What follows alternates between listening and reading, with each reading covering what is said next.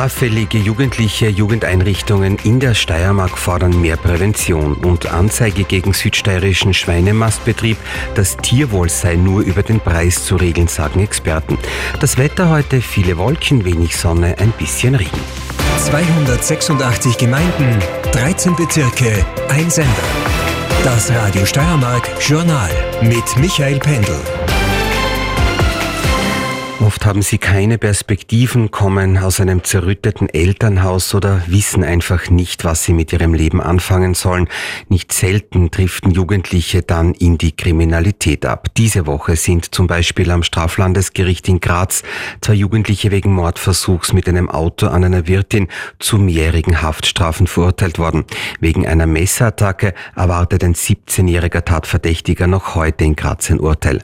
Einrichtungen wie zum Beispiel der Verein Neustart fordern deshalb mehr Prävention, aber auch mehr Unterstützung für jugendliche Straftäter. Gregor Waltel berichtet. Nach dem Mordversuch wurden die 16-Jährige zu vier Jahren, ihr 17-jähriger Begleiter zu 30 Monaten Haft nicht rechtskräftig verurteilt.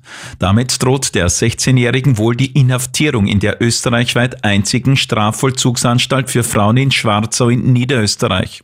Jugendliche bis 18 werden zwar in eigenen Abteilungen, aber eben in den normalen Justizanstalten wie der Graz-Kalau inhaftiert.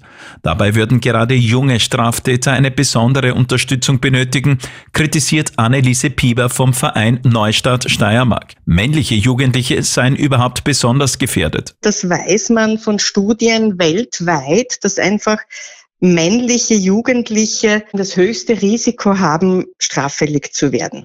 Eine Bewährungshilfe muss grundsätzlich vom Gericht angeordnet werden. Bei unbedingten Haftstrafen wie bei der 16-Jährigen seien darüber hinaus rechtlich keine weiteren Unterstützungen möglich, so Pieber. Das sei oft nicht ausreichend und auch kontraproduktiv. Man muss sehr intensiv arbeiten mit den Jugendlichen, langfristig dran sein.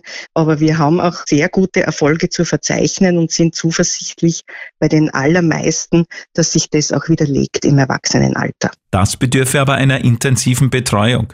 Darüber hinaus fordert Neustadt mehr Präventionsarbeit bei Jugendlichen bis zur Strafmündigkeit von 14 Jahren. Dass man Schulsozialarbeit intensiviert, dass es Konfliktlösungstrainings gibt, auch für Eltern niederschwellige Angebote, wenn die sagen, ich komme mit meinen Kindern nicht mehr zurecht, was Studien belegen, Jugendliche, die aufgrund schwerer Delikte ins Gefängnis müssen, haben ein hohes Risiko, erneut straffällig zu werden.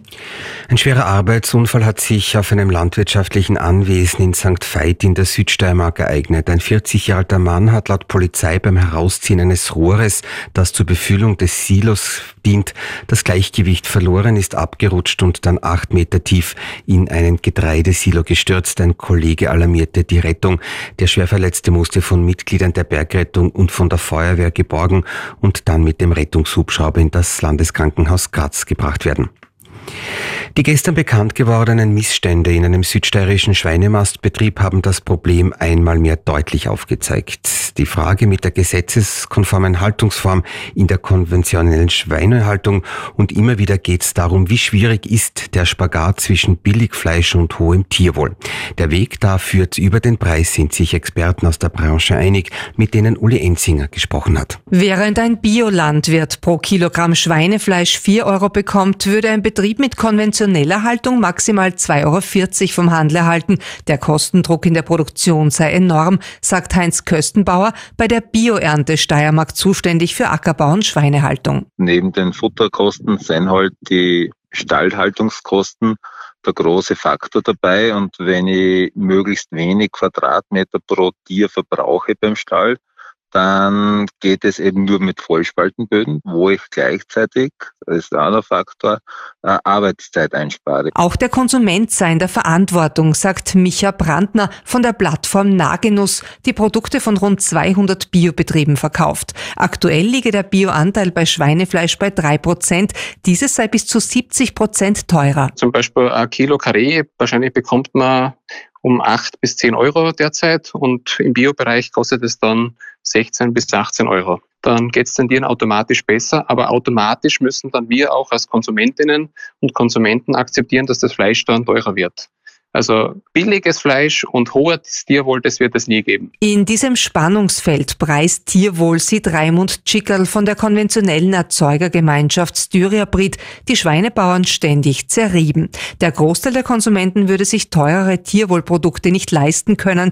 Um in Sachen Tierwohl weiterzukommen, bräuchte es dringend neue Förderschienen vom Bund. Weil wir es über den Preis nicht machen können, das funktioniert nicht. Unser Ziel ist es, dass wir über Förderprogramme den Bäuerinnen und Bauern einerseits den Tierwohlstandard hebt, aber zu entsprechenden Preisen den Konsumenten das Schweinefleisch auch künftig anbieten kann. Tierwohlschweinefleisch. In der Diskussion über das Aus für Vollspaltenböden müssten endlich neue Stallsysteme erprobt werden, fordert Heinz Köstenbauer von der Bioernte. Raimund Schickerl hofft, dass in ein bis zwei Jahren mit Praxistests für den Stall der Zukunft begonnen werden könne, wo es getrennte Fress-, Liege- und Aktivitätsbereiche geben würde, im Idealfall.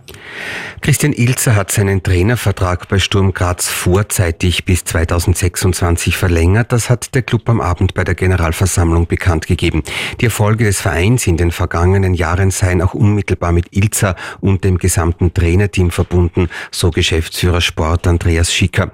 Mit Ilzer wurde auch der gesamte Trainerstab bis 2026 verlängert und auch Christian Jaug wurde da gestern bei der Generalversammlung Generalversammlung als Clubpräsident bis 2028 wiedergewählt. Die Wetteraussichten jetzt mit Claudia Rath. Ja, viele Wolken gibt es heute, nur wenig Sonne und entlang des Alpenhauptkammes kann es auch noch ein wenig herregnen. Was aber für alle gilt, es wird föhnig mild werden, 11 bis 16 Grad. Heute die Höchstwerte ein bisschen auflockern ab den Mittagsstunden, dann wird es am ersten vom Assierland und dem Enstal bis ins Salzertal hinein. Morgen Freitag dann ein bewölkter Tag von früh bis spät und von Südosten her wird es morgen auch noch zunehmend regnerisch werden. Das Ganze bei 7 bis 11 Grad am Nachmittag.